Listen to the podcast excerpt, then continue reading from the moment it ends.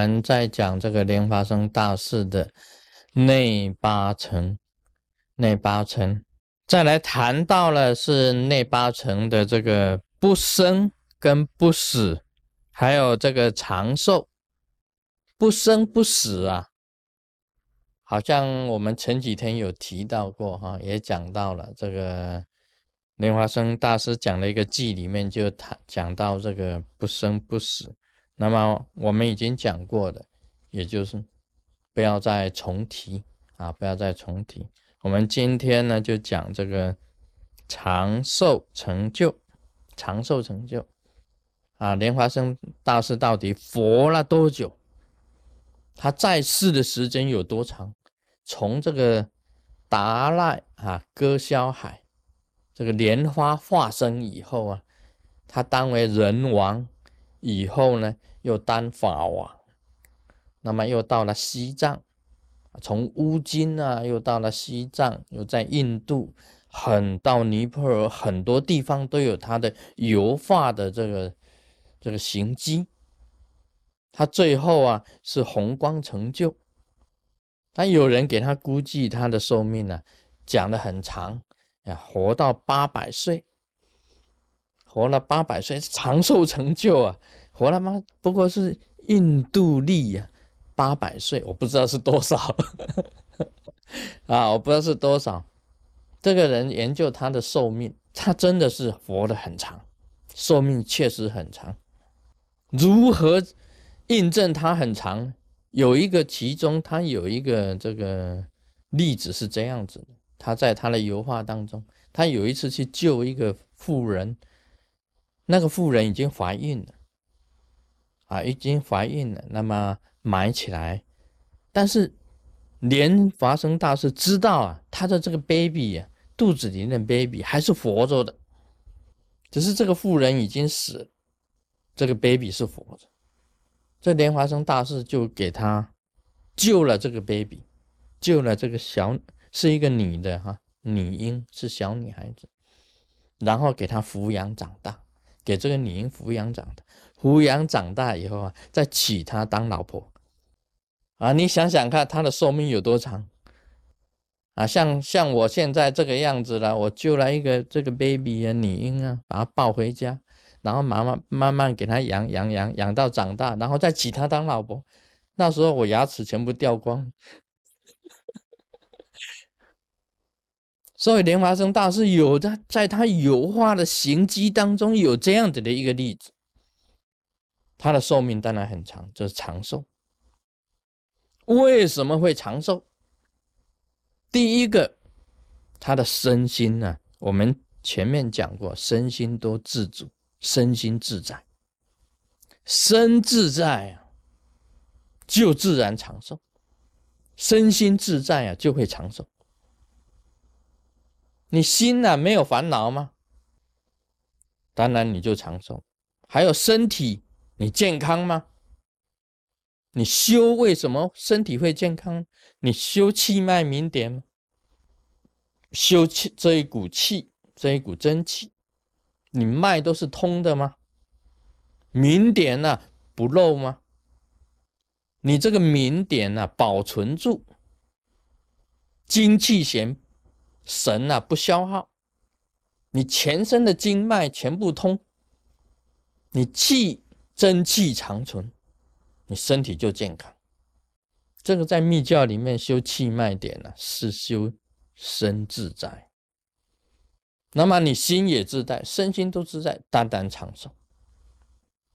为什么有病？我讲过了，阻碍嘛，你身体有障碍嘛，五脏六腑失调，失气控制，你这个气血不通，经脉不通，哪里痛哪里痛，就是你的气血不通嘛。所以现代的这个健康啊。要懂得运动，运动可以让气血通，可以让经脉通。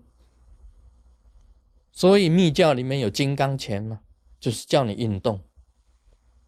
然后密教里面还教你，把这一股气运满全身，让所有的气血都通。要打拳，金刚拳要运动，然后注意营养，你营养的摄取，现代健康，注意营养的摄取，不要太多，太多你的血糖就增高，不要太低，太低你就没有活力。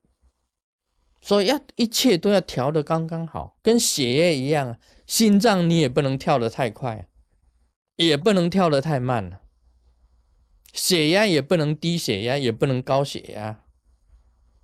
所以五脏六腑啊，非常的平衡正常。你运动量跟热能的消耗量刚好是一致，你身体里面血液里面的糖分刚好。一切的垃圾可以排掉，身体通畅，这个时候就得到长寿成就了嘛。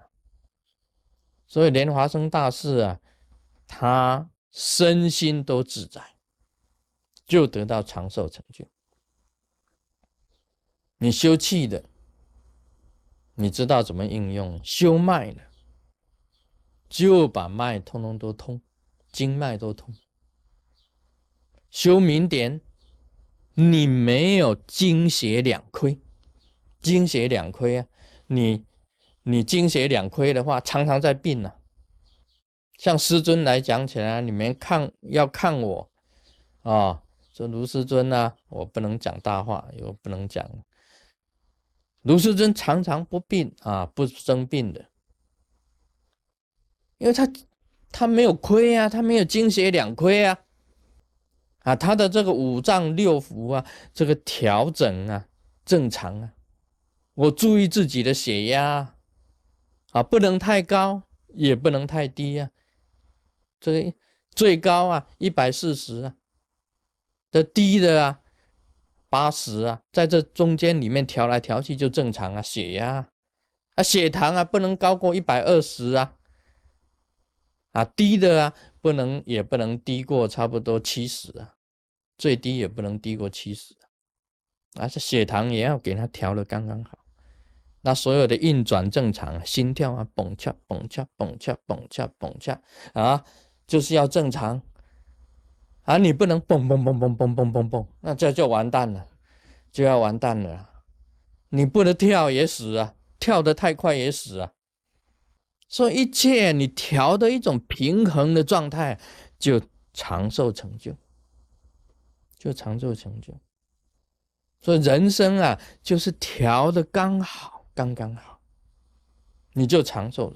这个心呢也自在了，身呢也自在了，身心都自在啊，就得到长寿成就。这现代医学啊发达，没有错。饮食的摄取，每天固定吃的这些东西啊，你这个维他命不知道 A B C D E F G 啊，什么维他命啊，你要懂得如何去应用，而且你要知道怎么消耗你的卡路里，知道胆固醇不能太高，油啊、糖啊、淀粉啊、脂肪啊。啊，这些东西如何刚刚好适合你身上用？不能积存，也不能够没有。啊，什么是蛋白质啊？什么那个营养学里面都有的，现代人都很重视这个。那么你要得长寿，你就是要学习这些东西。Om Mani Padme Hum。